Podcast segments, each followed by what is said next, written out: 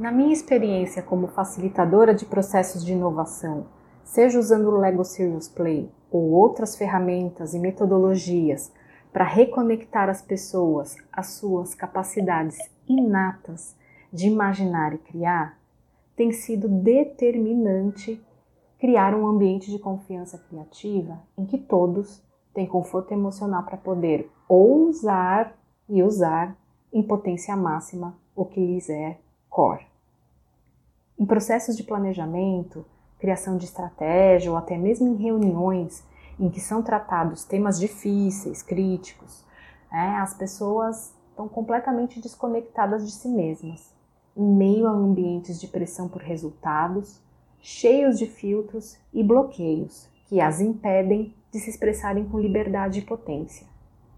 É aí que entra o potencial da facilitação e a importância de um facilitador consciente e presente de seu papel para ajudar as empresas e as pessoas a desbloquearem conhecimentos, destravarem conversas e criarem conexões significativas, fazendo emergir as respostas. Nesse episódio, vamos falar sobre o potencial da facilitação e o papel do facilitador na criação de ambientes em que a confiança criativa possibilita que as pessoas, os times criem e se relacionem a partir do seu core. Para trazer essa conversa, eu conto como convidada Paquisa Mazola, fundadora da Smart Play, especialista em facilitação de processos de inovação, criatividade, engajamento de equipes e liderança e responsável por trazer a certificação em Lego Serious Play para o Brasil. Eu sou a Lívia Germano e esse é o canal Sincera, onde a gente fala sem filtros, sem cera, sincera, sobre branding, inovação e códigos culturais.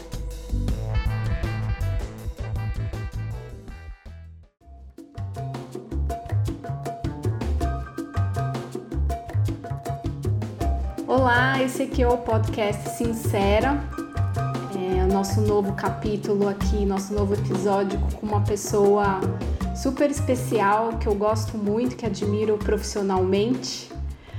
É, trouxe ela aqui para falar sobre um tema que é super, super contemporâneo, que é o tema da facilitação.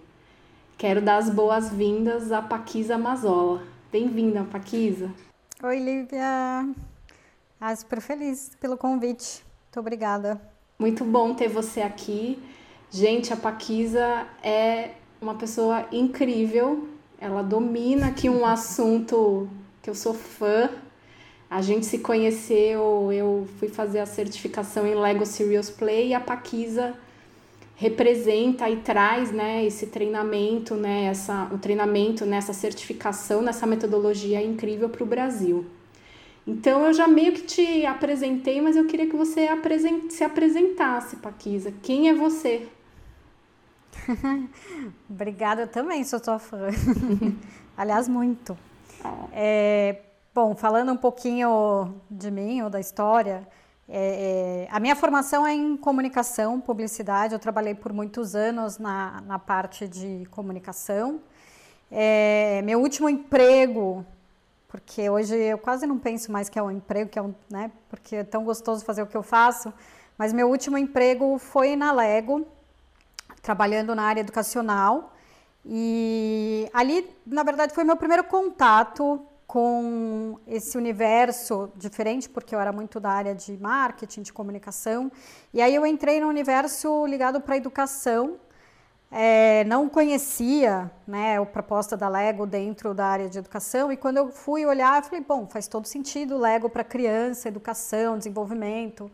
É, até aí estava tudo encaixando na minha cabeça e eu completamente apaixonada, cada vez mais apaixonada pelo projeto, até que surgiu uma proposta que a gente deveria fazer isso, usar o Lego, usar a proposta que a gente usava nas escolas, mas para uma empresa que queria comprar um projeto de trabalho com os seus funcionários. E naquela hora eu falei, não, pera, agora calma tudo, né? Para tudo. E, e foi daí que aconteceu a minha transição. A partir daí aconteceu a minha transição. É, hoje eu trabalho muito focada com facilitação, com a área de desenvolvimento de pessoas e com a área de desenvolvimento organizacional. É, eu saí depois de alguns anos da, da Lego, da área educacional, e fui atrás dessa formação que é né, a certificação da metodologia Lego Serious Play, para entender um pouco mais desse universo de como entrar para levar isso para as empresas. Então, é, esse é um pouco né, do, do resumo da minha história, mas hoje o meu trabalho está muito ligado à facilitação, ligado na área de inovação, de criatividade, é, desenvolvimento de pessoas, algumas competências que hoje né, eu acabo trabalhando mais como liderança, é, estratégia, formação de time, com olhar também para as empresas, para as organizações é, olharem para o seu desenvolvimento e obterem resultados favoráveis. Eu acho a sua história maravilhosa, né? De uma mudança aí de emprego, né? De você ter entrado num lugar e ter descoberto uma coisa, isso desencadeou toda a sua trajetória, nasceu a Smart Play e nasceu uma série de outras coisas que, que você desenvolve até hoje, né? Eu acho que é uma história bem, bem potente, eu gosto muito da sua história. Eu queria que a gente começasse pelo começo, pelo básico. Aqui eu gosto de trazer o basicão, sabe? Que às vezes as pessoas não né, ouvem falar de um tema, mas não sabem muito bem o que, que é. Então eu queria uhum. que você começasse pelo básico e, óbvio, dentro do seu ponto de vista. O que, que é facilitação para você, né? Onde que cabe, onde não cabe? Qual que é o poder, o potencial da facilitação? Uhum. É, bom, facilitação, para mim, tem um, um, conceito que é simples, mas que acho que na prática às vezes pode se tornar um pouco mais difícil. Acho que é, o próprio nome diz, né? O facilitador ele está ali para facilitar, para ajudar pessoas, organizações ou equipes, seja o que for, a encontrar resultado, encontrar resposta, né? chegar em soluções. É, o facilitador ele não tem a resposta, né? O facilitador ele não está lá para ele ser o dono do, do conteúdo, ele ser o dono da resposta, mas sim ele poder ajudar através de ferramentas, através de processos, através de metodologias, ajudar essas equipes, ajudar essas pessoas a trabalharem de forma mais colaborativa, a olharem né, para a situação que elas estão vivendo e fazer com que o resultado, fazer com que aquela, com aquela solução emerja do grupo. Acho que o facilitador tem esse papel muito de provocador, né, muito de fazer perguntas é, que provoquem e que acendam ali no grupo a curiosidade de explorar, de buscar né, esse novo conhecimento. É, então, essa é a minha visão do facilitador. O que eu acho que muitas vezes não é simples, porque muitos momentos ou muitas pessoas é, acabam tendo diferentes papéis, né? Ou acabam assumindo diferentes papéis. É, algumas vezes mais como um papel de consultor, então está no meio do processo e aí é alguma coisa que ele conhece, ele já traz a uhum, resposta, ele já é. quer dar alguma, alguma resposta. E isso muitas vezes acaba deixando o time com uma bengala, porque ele vai ficar sempre esperando que alguém traga no final uma resposta. Eu já vivi muito isso dentro da empresa, de algumas empresas, é, onde eu estava no meio de um processo, a pessoa bate aqui no ombro e fala assim: escuta, tá muito legal, mas quando é que você vai dar resposta? Quando é que você vai apresentar o PowerPoint do que tem que fazer? Eu falei, ela não entendeu, eu estou aqui como facilitadora, né? eu não sei a resposta. O legal disso, acho que o legal de ser facilitador é que a gente entra em universos que muitas vezes a gente vai estudar, claro, né, antes entender um pouco do universo, do cenário daquela empresa, mas a gente não tem a resposta na mão. Uhum. Mas o que a uhum. gente faz é ajudar o grupo a chegar nas respostas, né, fazer com que aquele, aquela resposta emerja do grupo. Então, uma, uma frase que eu gosto muito de falar é que a resposta está ali, o potencial de encontrar a solução está ali com aquelas pessoas, elas são as pessoas certas para chegarem no resultado. Então, é, eu acho que o facilitador ele tem um pouco dessa proposta.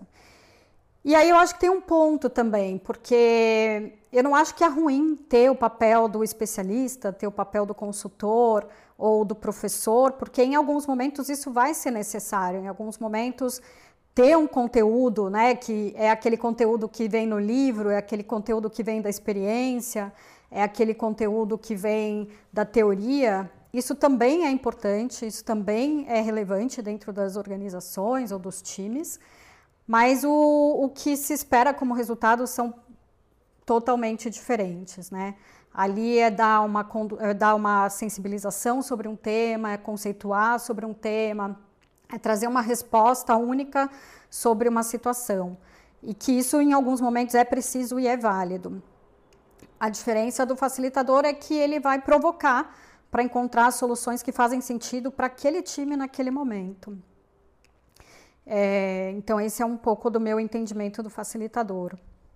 Quando você traz isso, né, esse papel dessa pessoa que é um desencadeador de potenciais, um provocador, uma pessoa que conecta não necessariamente os conteúdos, entrega a resposta pronta, mas que tenta provocar essa conexão nas pessoas, nos, nos times, nos relacionamentos, quando você traz tudo isso e a gente olha para o contexto das organizações hoje, né? É, dentro da sua experiência, você acha que as organizações estão de, verdadeiramente preparadas, estão verdadeiramente conscientes e abertas para ter uma pessoa com esse papel dentro da equipe? Algumas. Acho que algumas estão já mais avançadas em relação a isso, ou mais abertas, vai, em relação a isso. É, outras estão começando a olhar para esse movimento, estão começando a olhar para essa nova abordagem ou para essa nova forma. Né? E mais uma coisa curiosa que eu tenho percebido é que isso tem muita relação com o papel da liderança dentro das organizações. Eu vejo que os líderes hoje eles têm que ser um facilitador também. É, aquele modelo né, é, do líder autoritário ou do líder que tem que ter todas as respostas, do líder que tem que dar tudo top-down para sua equipe, esse modelo hoje não combina mais dentro das organizações. Né? É, isso é um, é um dos fatores, eu acho, que de gerar desengajamento ou de desmotivação dentro das equipes é quando a gente encontra um líder em uma organização com esse perfil. Então, acho que isso tem mudado. É, o que eu percebo, eu tenho trabalhado muito com contexto de liderança, o que eu percebo é que existe uma, uma vontade de aproximação, mas ainda sem saber como, ainda com aquele medo de, mas eu vou perder o meu poder, né? Porque eu tenho o papel, ou talvez até a responsabilidade aqui com o meu time de dar as respostas, né, de ser essa pessoa é, quase como a figura do pai ali, que o pai sabe tudo, o pai entrega as respostas. É, então, acho que quando a gente está num, num, processo de transição, de mudança mesmo dessa mentalidade, né, de como cada um se posiciona dentro do, do, do time, e para mim o, o primeiro papel é a liderança entender que ela também precisa ser facilitadora dentro do seu time. Né? Então eu vejo que existe uma vontade das empresas se aproximarem disso, das organizações se aproximarem, é, mas elas também vivem aquele paradoxo do medo da perda do poder, do medo da perda do controle, é, de falar. Eu ouvi essa semana alguma, alguns líderes falando: não, tem horas que o que importa é o meu poder, é a autoridade que eu tenho, eu vou lá e mando e faz o que eu mando. Então, assim, é, tá, tá num misto. Talvez empresas que são mais ligadas à tecnologia, ou talvez uhum. empresas que estão é, mais ligadas com o contexto né, da economia criativa, isso está muito mais perto, né, isso já acontece há alguns anos. Outras empresas mais tradicionais ainda estão num processo de entendimento de como isso vai funcionar. Eu acho que muito pelo pelo medo do paradoxo, né? Assim, ah, a gente precisa da autonomia, mas ao mesmo tempo eu quero manter o controle. Como é que eu faço isso? Né? Esse é um excelente tema, né? Da autonomia versus controle. Ainda mais quando a gente vê as novas gerações que estão rodando numa mentalidade completamente diferente. Então tem esses choques culturais, esses choques geracionais e choques de valores, né? Mas eu acho que a, a entrada dessas novas gerações no mercado de trabalho é o que chacoalhou tudo isso é o que trouxe esse novo olhar, porque se, se deixasse né, para a mentalidade da geração X, da geração uhum. dos baby boomers, é, que tem muito isso, né, de assumir a responsabilidade, ser o dono do problema, achar que ele, às vezes não é nem porque ele quer só ter o poder, mas ele acha que como papel de líder ou ele papel, né, como uma representação maior dentro da empresa, ele não pode passar insegurança para o time de que ele não sabe ou de que ele não tem a resposta, né? Então ele se coloca nesse patamar de topo da pirâmide ali. Mas essa nova geração que está aí, acho que ela veio para provocar muito isso.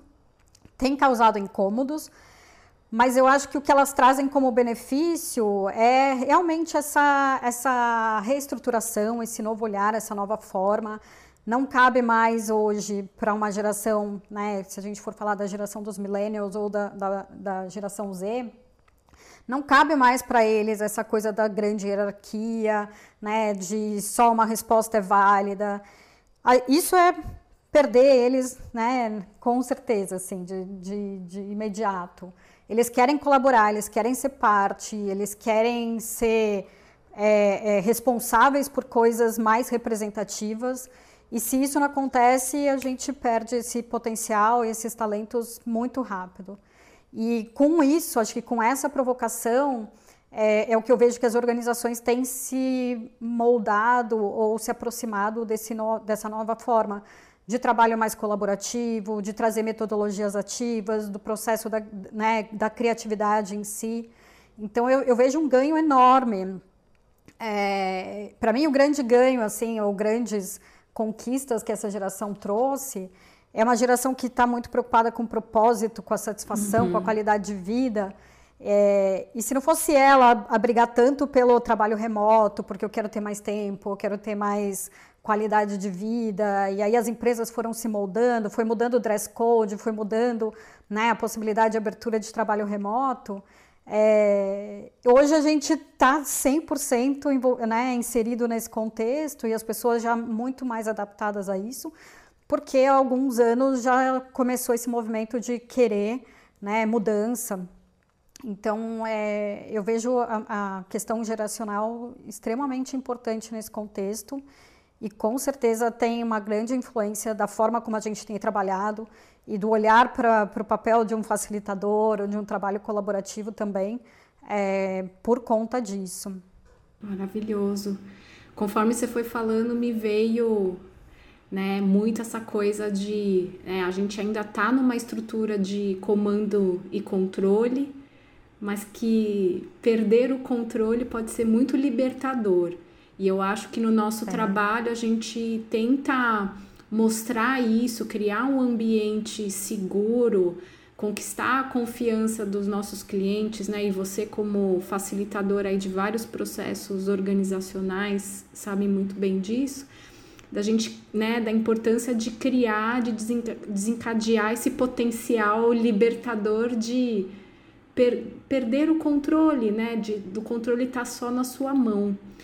E uhum. isso me faz aqui lembrar de um conceito que eu aprendi, que vem do, do Lego Serious Play, que eu aprendi, que eu queria que você falasse, que é dessa visão das reuniões, né, do, do, dos processos sem sem. O que, que é isso, esses processos sem sem? Uma reunião sem sem? Uma reunião sem sem.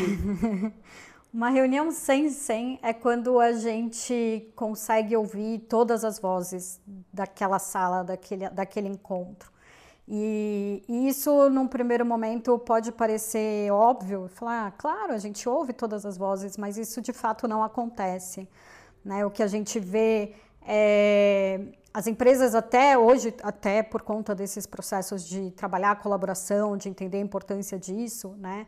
Tem levado métodos, tem levado ferramentas para que possa haver modelos de reuniões mais lúdicas ou modelos de reuniões mais é, participativas ou interativas. É, o simples fato, eu já ouvi também de clientes, não, mas aqui a gente dá voz para todo mundo, a gente está na reunião e quem quer pode falar. Mas isso não é de fato ser sensei, né? Acho que quando a gente tem é, uma reunião sensei, é uma reunião onde a gente está realmente preocupado com a opinião de cada um dos indivíduos, né? Não só o que ele tem ali para falar, mas o que a gente quer saber, o que a gente precisa saber sobre o que ele sente ou o que ele pensa sobre determinado assunto. Muitas vezes a, empresa ela está mais preocupada só com o que ele pensa, né? E quando a gente faz uma reunião sem senha, onde cada indivíduo é, faz uma reflexão individual primeiro, a gente consegue ter um ganho um pouco maior, porque ele vai além do que ele pensa né? Ele vai para um, um lado um pouco mais profundo ali do que ele sente, de como aquilo toca ele, né? E, e, a possibilidade de todas as pessoas terem oportunidade de fato de se expressar. Isso significa eu dar a, a voz para cada um, cada um no momento vai falar, mas todos ali vão falar, e não simplesmente quem quer fala. Acho que essa é um pouco da diferença, né? Quando a gente vê muitos processos. É, de, de, ah, eu também faço reuniões colaborativas, eu coloco ali um monte de post-it na sala, uhum. ou coloco ferramentas, a, a, gente tem vários templates espalhados, mas quando você observa de fora, o que você vê é que são sempre as mesmas pessoas que participam, são sempre as mesmas pessoas que estão engajadas ali. Tem outras que vão estar mais para trás, com o braço cruzado, simplesmente concordando, é. porque elas não querem né, se expor, ou porque elas, de repente, já estão frustradas com alguma situação de toda vez que eu falo eu não sou ouvida. Então, é, o conceito do sem-sem é um conceito de cuidado com o indivíduo, dando voz para cada um, cada um podendo ter o seu espaço de fala dentro do, da reunião e uma preocupação verdadeira com o que cada um pensa e sente sobre aquele assunto. É, Pode parecer mais trabalhoso num primeiro momento, porque você fala, poxa, mas e o tempo para isso? Imagina se eu tiver uma reunião de 20 ou 30 pessoas. Mas o ganho que se tem no final, né, com isso, em termos de realmente ter uma diversidade de ideias, não só aquelas ideias que vêm sempre das mesmas uhum. pessoas. Então você consegue, consegue ter um contexto muito amplo, né, de múltiplas ideias e, e ideias é, diversas mesmo. É, com isso, a gente consegue garantir mais engajamento das pessoas, porque eu estou vendo que eu também posso participar, que eu também, minha voz também é, pode ser ouvida.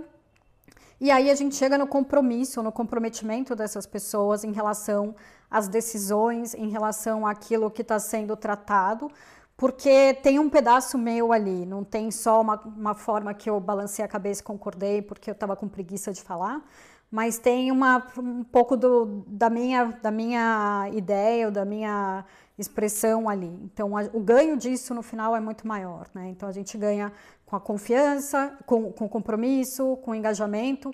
E todo esse pacote, eu acho que gera confiança né, no, no time, você aproxima os laços porque a gente começa a conhecer melhor as pessoas, eu consigo entender melhor as pessoas. Não só o fato do lado profissional, mas do lado humano de cada um ali, porque quando a gente expõe, a gente se comunica, a gente fala muito mais só do que a gente pensa, né? A gente pode falar um pouco do que a gente sente também.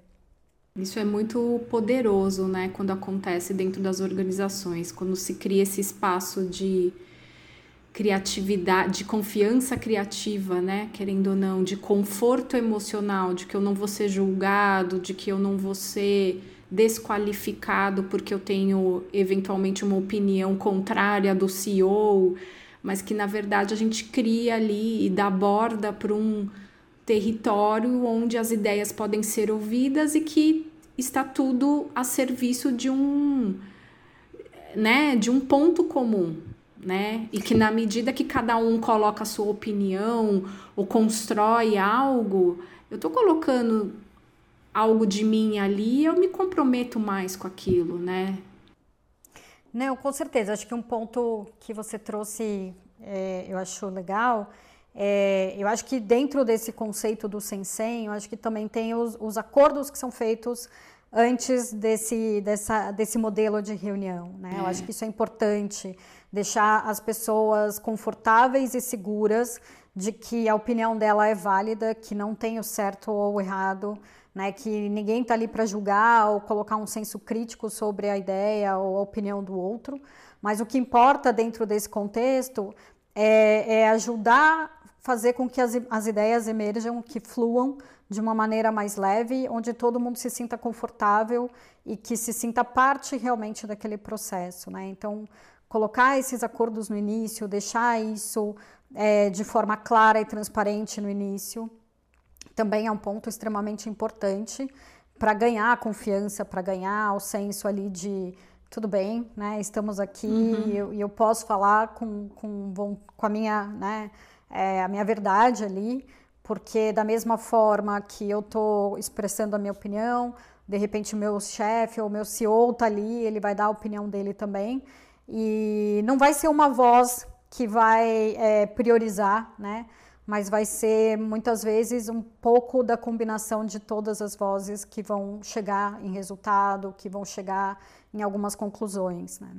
Então isso é muito rico, principalmente quando a gente está em contextos onde a gente precisa tomar decisão, onde a gente precisa pensar em soluções, porque sair do óbvio, sair das mesmas é, visões que geralmente acontece, que é o modelo que a gente chama do modelo 80-20, que é 80% da participação vem só de 20% das pessoas, a gente sai desse óbvio, né? O problema não é que só duas ou três pessoas falam, pode ser que elas falem coisas extremamente interessantes. Mas o grande problema disso é que a gente perde o potencial das outras 80% que estavam ali, que poderiam contribuir, ou que muitas vezes gostariam de contribuir, mas não se sentem à vontade ou convidadas verdadeiramente para falar, né? Ah, o espaço está aqui, está aberto, quem quer fala, mas é diferente quando você pergunta um a um o que, que você pensa e sente sobre isso, qual é a sua opinião sobre isso, o que, que você pode sugerir, né? É, e fazer isso de forma onde todo mundo tem a mesma, né, a mesma oportunidade, os mesmos tempos, isso gera confiança, isso gera liberdade para eu poder me expressar e os ganhos são, são muito maiores. E querendo ou não, né, a gente sabe que a inovação vem da diversidade de opiniões, né? Vem de você olhar com outras lentes, vem com fazer algumas provocações, às vezes vem de situações de desconforto, de você ouvir algo que talvez você não concorde ou ache arriscado, mas quando a gente está num ambiente de cocriação, de discussão e de criação de algo, como por exemplo acontece nos workshops de Lego Serious Play, a gente está num ambiente também de novas possibilidades e de experimentação, né? Então, se as pessoas não se colocam nesse contexto, com essa confiança e com essa segurança, elas perdem uma grande oportunidade, né? E a gente vê isso muito nas, nas empresas acontecendo.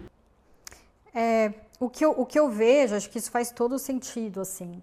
É, o que eu vejo, de, também olhando para o contexto das organizações e dos times, é, um pouco do que a gente estava falando da, da facilitação, Existe o desejo, né, a vontade de se aproximar para isso. Acho que o tema de inovação é um tema é, cada vez mais recorrente, necessário. As empresas se sentem obrigadas a inovar. Talvez tenha até um, um, um, uma confusão para eles do que é inovação, porque para eles muitas vezes a inovação é repensar o negócio como um todo, trazer aquela ideia brilhante que vai salvar o planeta, mas não é bem isso, né? E, mas eles vêm com essa vontade e, ao mesmo tempo, com o medo do risco, com o medo de assumir o risco. É, e mais ainda, o medo de ouvir. Né? Acho que eu já ouvi, não chegaram a ser clientes, porque eu acho que não fazia sentido. Né? Quando eu expliquei como seria a proposta, como eu, quando eu explico quando é, como é o trabalho, as empresas me respondem: Ah, Paquisa, mas o que a gente quer, a gente quer só fazer as pessoas participarem, mas não que a opinião delas realmente vá acontecer, porque depois eu vou ter um compromisso de, do que aquilo que foi falado eu tenho que correr atrás para fazer. É, ou seja, eu quero uma reunião fake, né? Só para todo mundo ali se divertir uhum. e falar alguma coisa, mas o que elas vão falar de fato para mim é, é, não me importa, porque eu vou continuar seguindo com as nossas diretrizes, a gente não vai mudar. É, e eu já ouvi isso de inúmeras empresas, é, em, diferentes, em diferentes mercados. Isso me choca muitas vezes, Sim. né?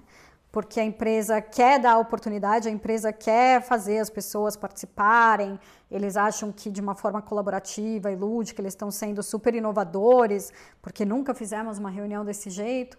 Mas aí quando você fala o que acontece dentro do processo, é, peraí, não é bem assim que eu quero, porque se eu abrir muito espaço, depois eu vou ter mais trabalho para poder realizar, ou vou, vou dar uma frustração para essas pessoas porque eu não vou realizar aquilo que elas estão colocando. Então tem esse é, esse dilema, né, também dentro das empresas, né? Como é que eu abro para uma discussão, como é que eu abro para um processo colaborativo e ao mesmo tempo eu não sei se eu vou garantir que aquilo vai acontecer ou também nem quero que aquilo aconteça. Eu só quero o teatro em si, né? Mas não que a coisa aconteça.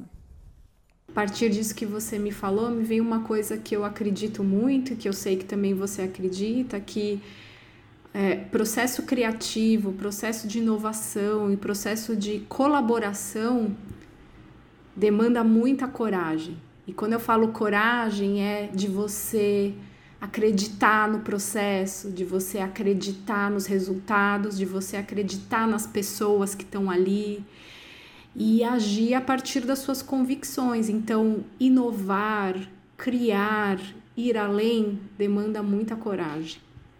É, coragem. com certeza. E assumir riscos, né? Exato.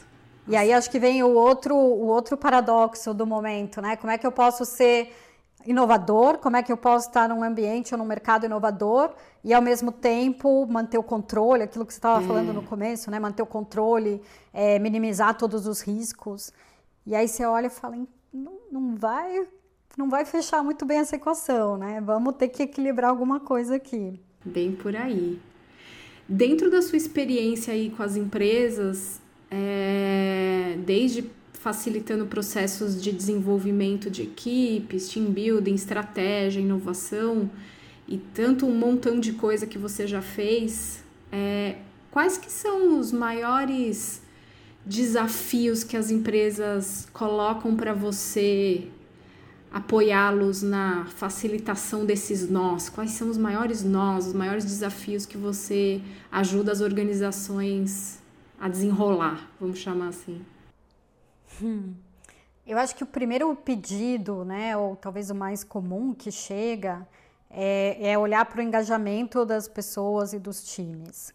É, eles, eles muitas vezes trazem como, como referência é, a performance, eles trazem a, é, a qualidade técnica de muitas pessoas que estão ali na equipe, mas o que eles sentem é que no final o que está faltando é engajamento, o que está faltando é um alinhamento, ou que é, eles precisam de mais comprometimento dentro da, das equipes. É, e até muitas vezes o outro olhar é a colaboração, né? Uhum. É, eles sabem que dentro das áreas até falam, ah, até trabalham muito bem colaborativamente, mas entre áreas é como se fossem empresas completamente individualizadas e que não existe colaboração.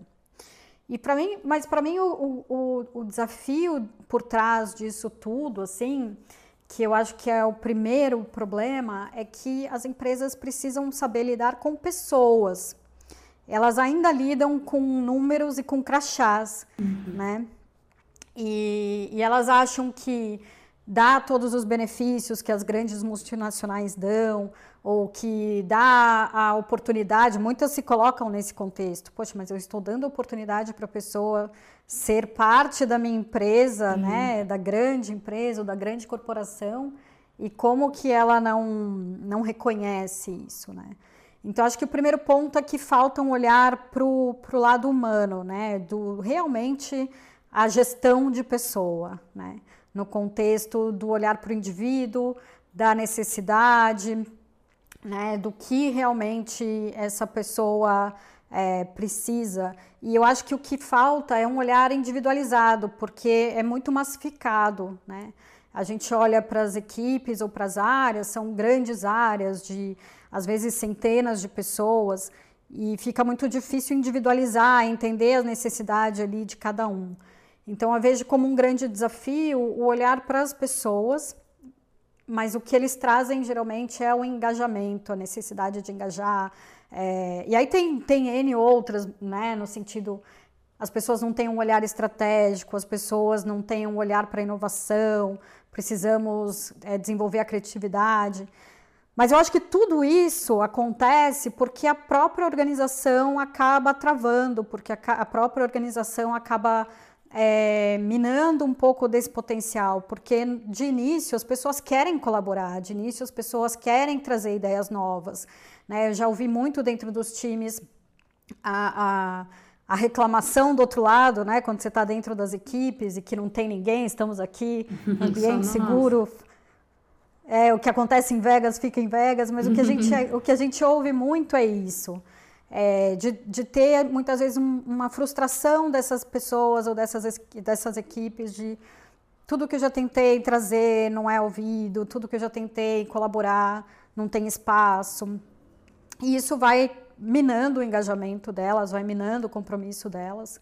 E a, as empresas não percebem, aí elas que, acham que é, é falta de vontade ou acham que é falta de melhorar uma bonificação ou um benefício, aí dão benefícios é, desde o trabalho remoto até benefícios financeiros, e não é bem isso que, hum. que vai resolver o problema. Né?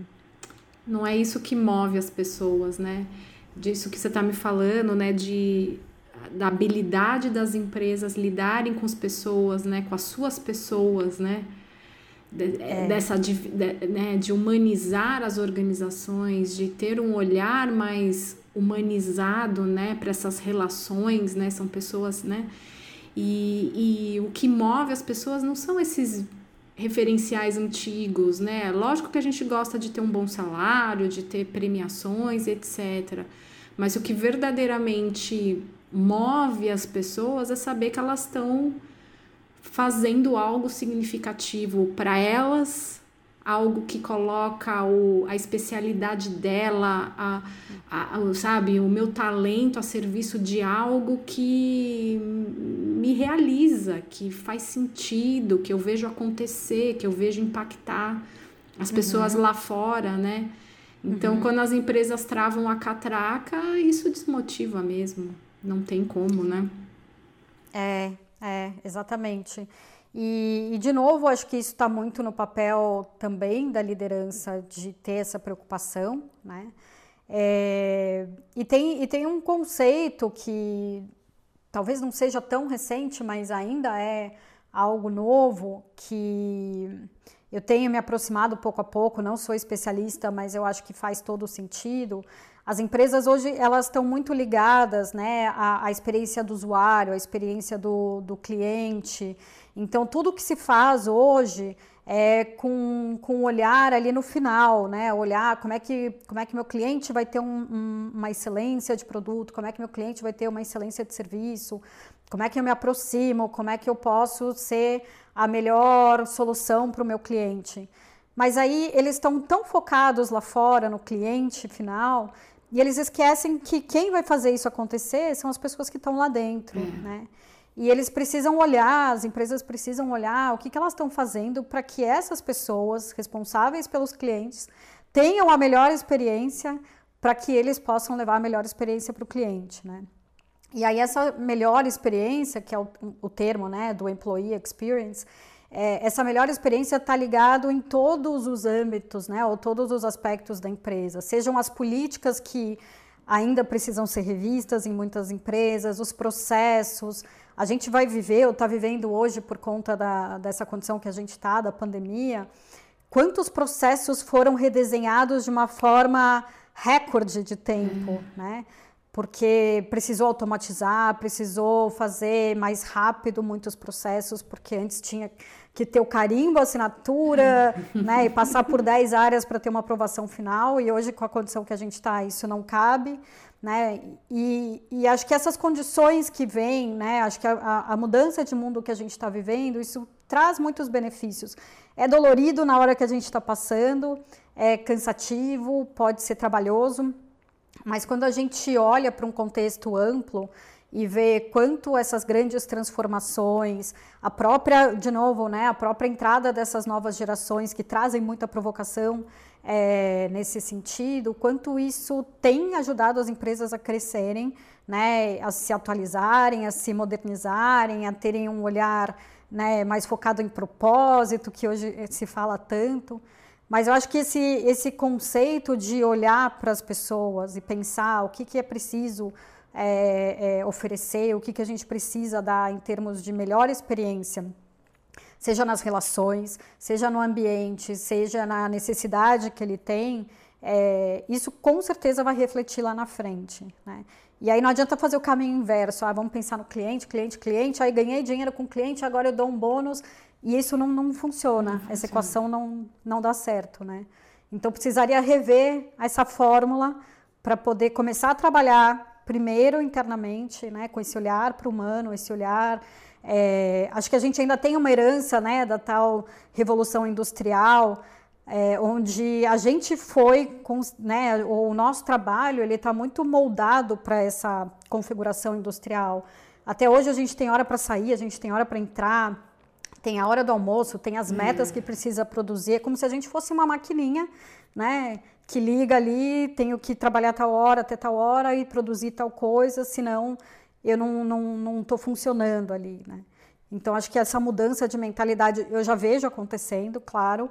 Talvez a gente está né, caminhando, mas ainda falta, tem bastante estrada ainda pela frente.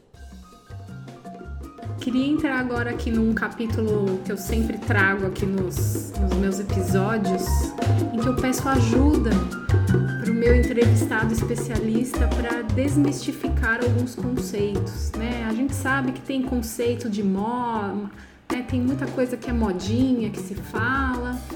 E aqui no nosso caso, no seu caso, Paquisa, eu, eu queria que você me ajudasse a desmistificar ou a clarear um conceito muito importante. Na verdade, eu queria que você desmistificasse e explicasse pra gente o que, que é o Lego Serious Play. Né? Para quem não conhece ou até para quem conhece, né? Porque a gente que trabalha com isso e você mais ainda, a gente sabe que a gente ouve muita coisa desencontrada, a gente vê umas percepções muito fora do que é de fato Lego Serious Play.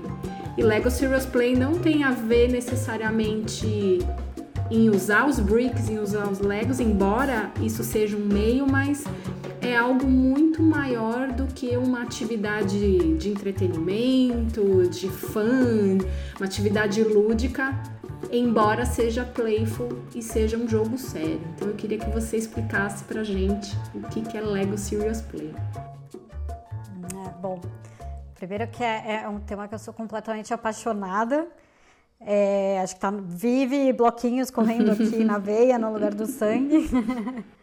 Mas é, é, curioso, assim, eu tenho repensado já, é, acho que já passei por algumas fases com, com, junto com a metodologia, tentando também entender é, o que é de fato, né? Eu, meu entendimento já foi é, sendo moldado é, hoje eu vejo que o Lego Serious Play, a metodologia Lego Serious Play, é a gente poder dar a oportunidade de desbloquear conhecimentos, né?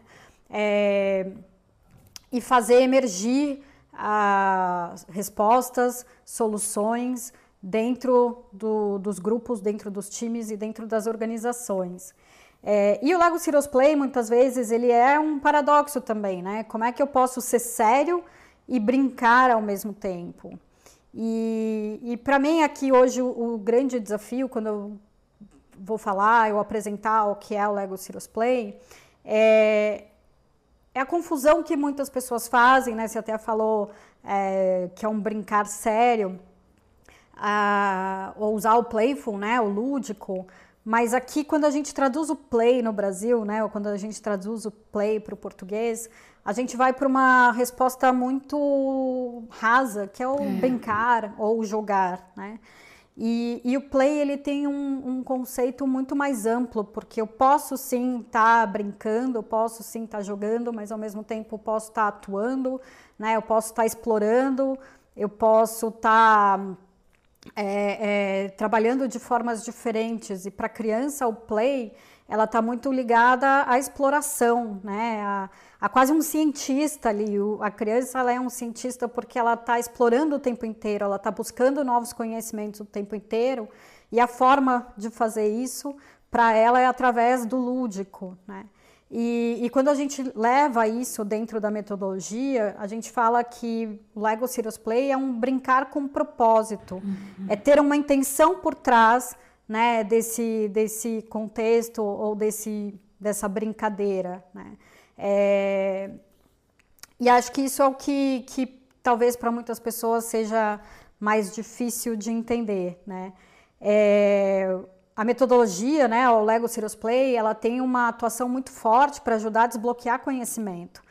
A gente sabe que muito do potencial de cada um, ele já existe, ele só precisa ser explorado, ele só precisa ser dada a oportunidade para que isso seja expressado de alguma forma. Né? E quando a gente usa os blocos, quando a gente usa a, a, a metodologia, é, a gente não está usando, a gente não está brincando de Lego, né? O Lego, como você disse, ele é simplesmente a ferramenta para isso. Mas a gente está fazendo com que o bloco seja a ferramenta para acessar esses conhecimentos.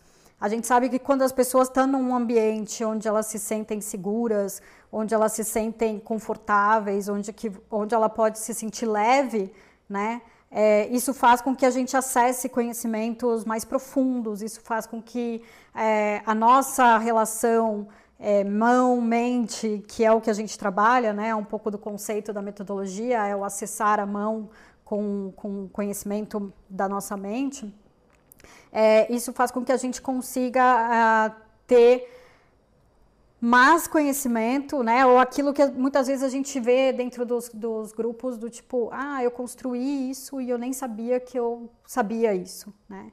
Então, a gente, quando faz um processo com a metodologia Lego Serious Play, existe todo um contexto por trás, toda uma roteirização, toda uma preparação primeiro para entender qual é o objetivo que a gente precisa chegar com aquele, com aquele trabalho, com aquele time é, a nossa grande ferramenta, acho que mais até do que o bloco, são as perguntas. É, né?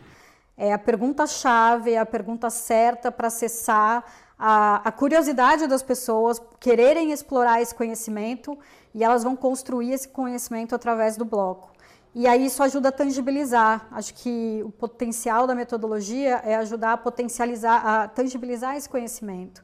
Porque muitas vezes fica naquela confusão mental misturada com a emoção e a gente não sabe muito bem é, o que está falando ou como eu vou traduzir isso. E quando a gente tangibiliza num modelo onde ele tem uma representação em três dimensões, isso fica muito mais claro e muito mais simples. E o papel aí né, do, do facilitador, principalmente o facilitador Lego Serious Play, é saber ter esse olhar junto com a pessoa, é poder fazer, ajudar ela a enxergar aquilo que ela construiu, com perguntas, com reflexões. É, e isso vai fazendo com que o grupo que está ali participando é, tenha um conhecimento ampliado, tenha um, conhecimento muito maior do que quando entrou, do que quando entrou na dinâmica, quando entrou na sala. Então, acho que a metodologia tem, tem esse potencial.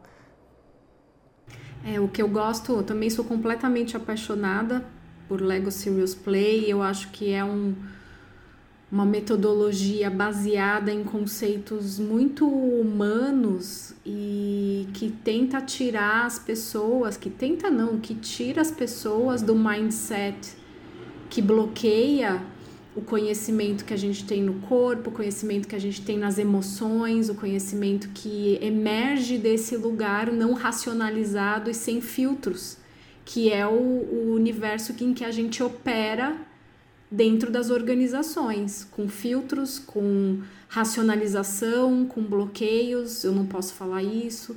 Uhum. E é inevitável que por meio do método existem um, vários conceitos dentro do método, existem vários pensamentos, mas é inevitável que a gente consiga é, ajudar as pessoas a desbloquear esse, esse, né, esse potencial que todo mundo tem dentro de si.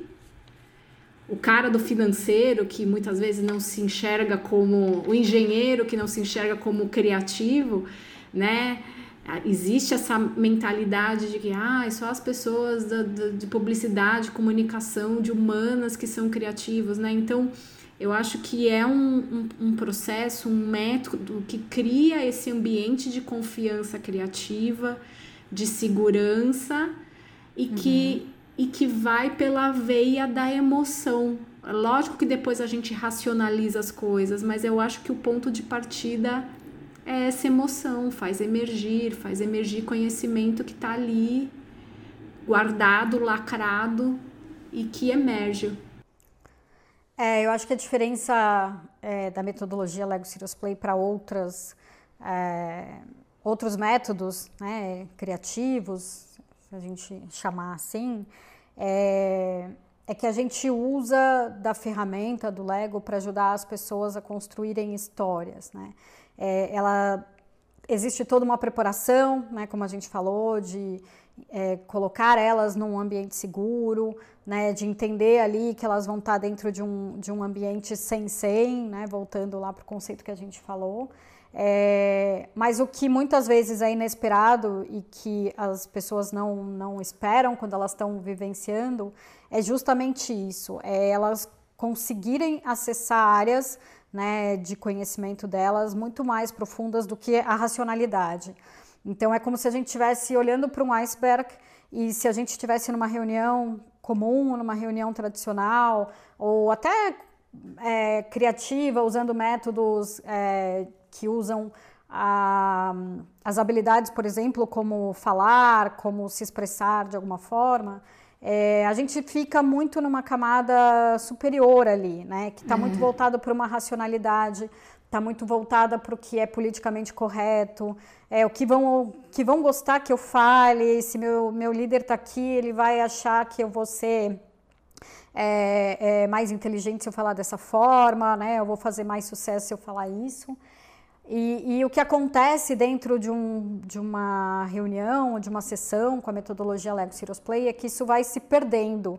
Né? Esse senso da racionalidade, sem que a gente perceba, a gente vai deixando é, ele um pouco de lado e vai acessando o lado mais emocional, o lado, como você trouxe, das emoções, né? o lado do nosso inconsciente, que muitas vezes não é colocado para fora.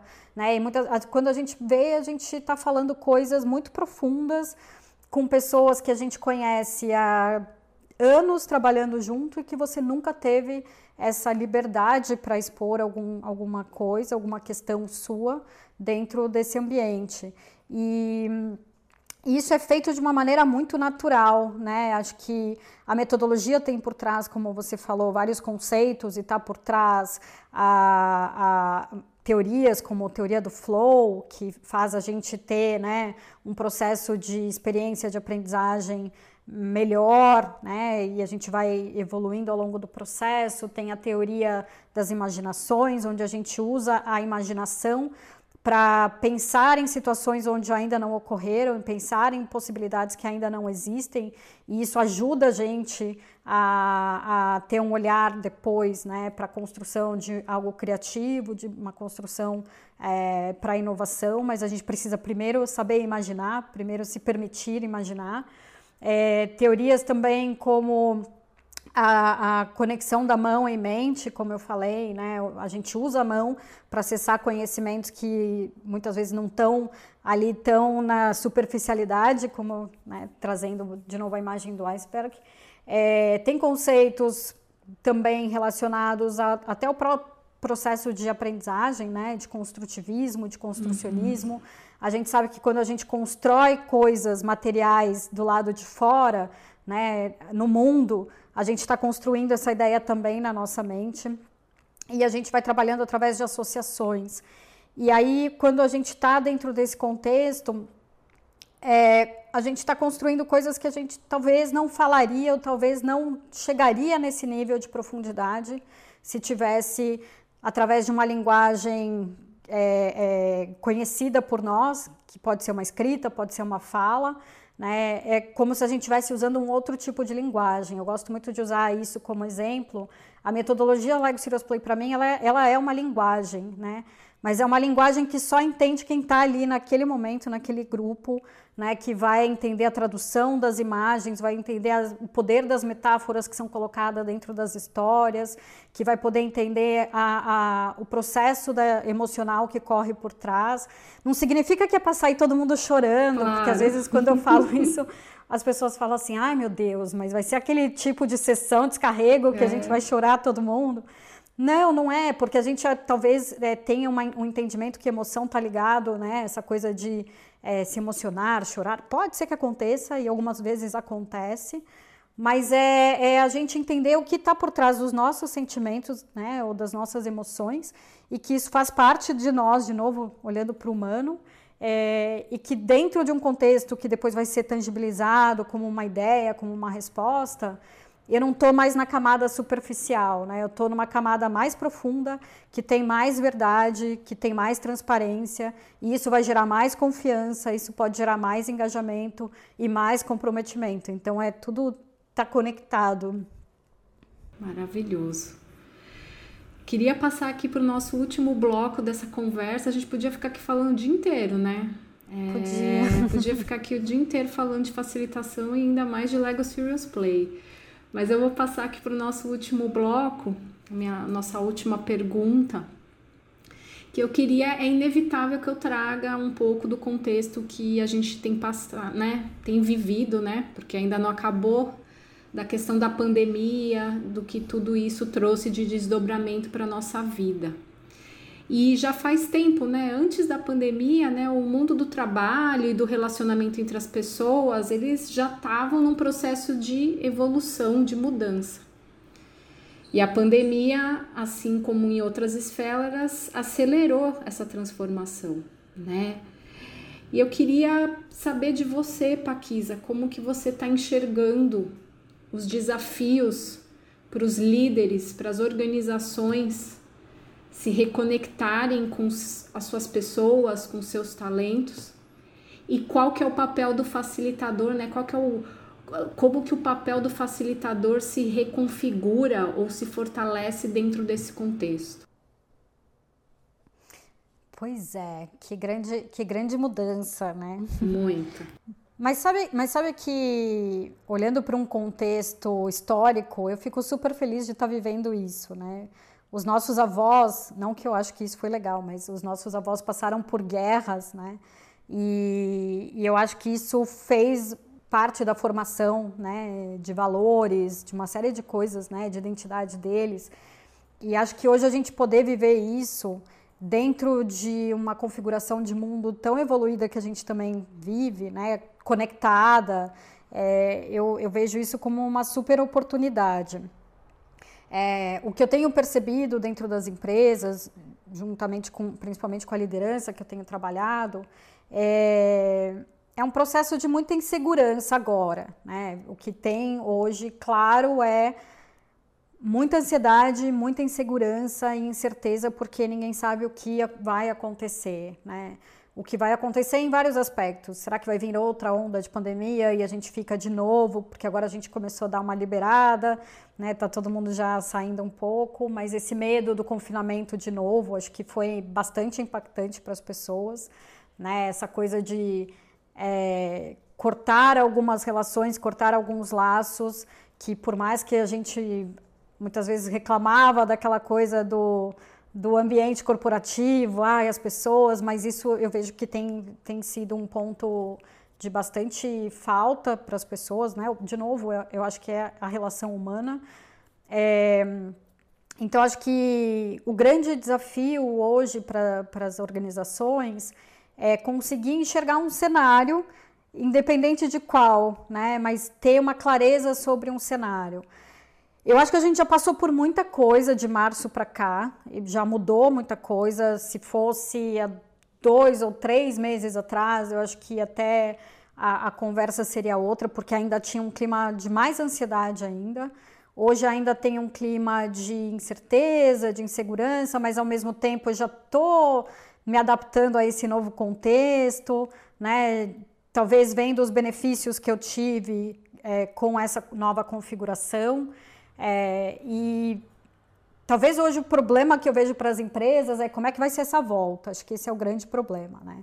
E, que, e se vai ter volta, porque tem hum. muitas empresas já olhando para essa configuração do trabalho remoto como sendo um trabalho a, a, a, nova forma de trabalhar.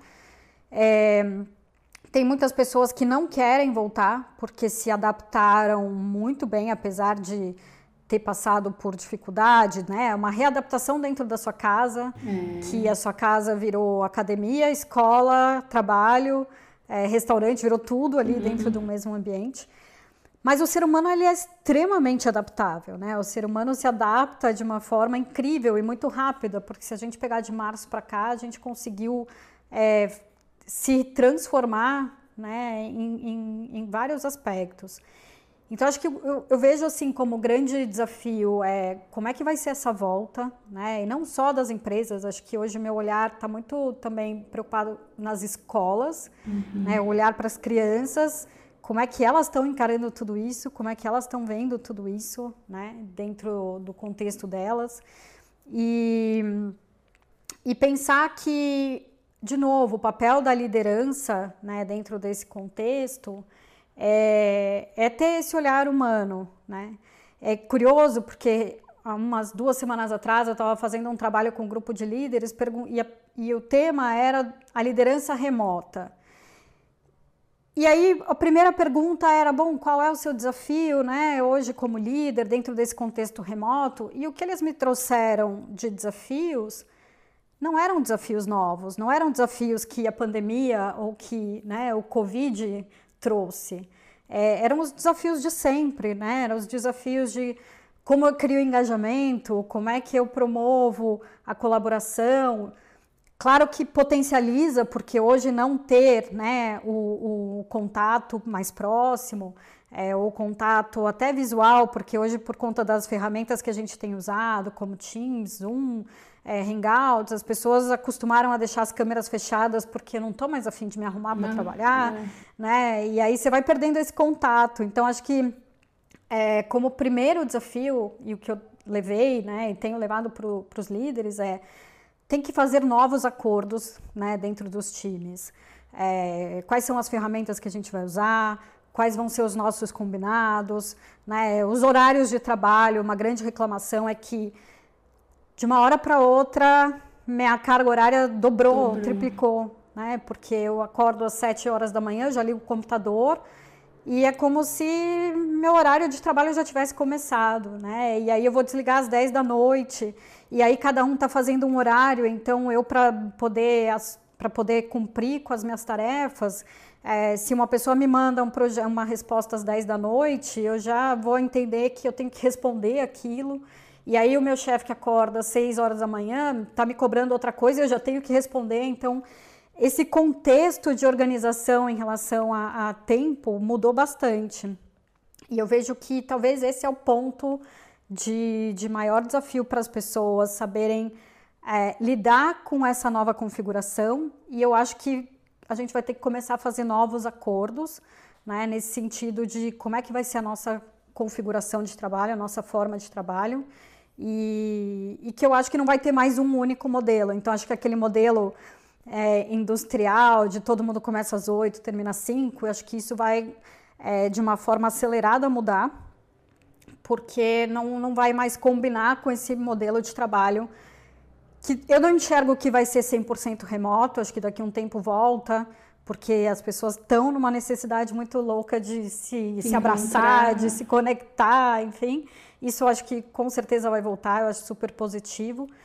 Mas ao mesmo tempo vai existir o trabalho remoto de uma forma mais forte, mais organizada, fora daquele, para alguns ainda, né, é, preconceito de que quem, tra quem trabalha remoto não está trabalhando, está lá na vida boa em casa, enfim. Mas é, são, são essas mudanças que eu vejo num primeiro momento de configuração de modelo de trabalho. E isso vai mudar, acho que para nossa próxima geração aí, muito, muito, muito, vai ter um impacto muito grande. E o facilitador dentro dessa esfera remota, online, como que você enxerga? Né? Ele pode ajudar nesse processo, ele pode facilitar, ele pode. Qual é a contribuição dele? Eu acho que ele, ele vai ajudar, acho que ele tem que ajudar, né? Na verdade, o papel do, do facilitador aí é, é ajudar dentro desse contexto, talvez, né, de pensar em novas formas ou pensar em novas configurações. Ah, de novo, acho que o facilitador nesse processo é para atuar num, num, encontrar novas respostas, né? Ou, ou, dar essa oportunidade de encontrar novas respostas e saber que não existe uma única resposta igual para todo mundo, né? Então, acho que o facilitador dentro desse processo poder atuar é, junto com os times, junto com as organizações, de entender ou ajudar com que as pessoas, as empresas entendam que cada negócio ou cada momento ou cada time talvez vá trabalhar de uma maneira diferente e como é que a gente ajuda a fazer com que essas respostas apareçam. E eu vejo que, tendo a possibilidade, tendo abertura para esse processo de facilitação, é, trazer, ajudar a trazer respostas diferentes, né? entendendo que não precisa ter uma resposta igual para todo mundo, eu acho que vai ter, acho que tem esse papel fundamental. Bom, esse aqui foi o episódio com a Paquisa Mazola, em que a gente falou do potencial da facilitação e do papel do facilitador. A gente falou da facilitação como uma, uma habilidade, uma habilidade a ser construída, desenvolvida, não só pelo facilitador, que tem isso como vocação, como missão, como é, projeto de desenvolvimento de pessoas, mas disso ser uma habilidade a ser desenvolvida pelas pessoas, pelos líderes, pelos times, né? A gente falou de desbloquear conhecimento, do, do, da habilidade do facilitador de fazer emergir as respostas e não de dar as respostas prontas, não, a gente não faz isso. É, falamos muito de conexões e de como o facilitador pode ajudar as pessoas a se conectarem, a construir conexões delas com elas mesmas, a conectar os times, a conectar as pessoas com as suas organizações, com seus propósitos de vidas, né? A, a conectar as organizações com as suas pessoas, com seus colaboradores, né? Em ter aí um olhar mais de gestão de pessoas, de criar pontos de convergência e de criar empresas mais humanas. Então a gente falou sobre tudo isso e um montão de outras coisas. Queria agradecer você, Paquisa, por estar aqui, pela oportunidade. Eu acho que foi uma conversa maravilhosa e queria te agradecer muito. Ah, eu que agradeço, de verdade. Dava para ficar aqui falando horas e horas. A gente vai conectando assuntos e papos e é sempre muito gostoso. E eu que agradeço também pelo convite, foi uma delícia para mim. Maravilhosa. Quem quiser saber mais sobre a Paquisa, no perfil aqui desse episódio vai estar o contato dela, tem o link da Smart Play, tem o link também se você quiser saber sobre Lego Serious Play e quiser conversar com ela para saber mais sobre a certificação, tá? Eu super recomendo. Até o próximo episódio. Tchau, tchau, gente. Tchau.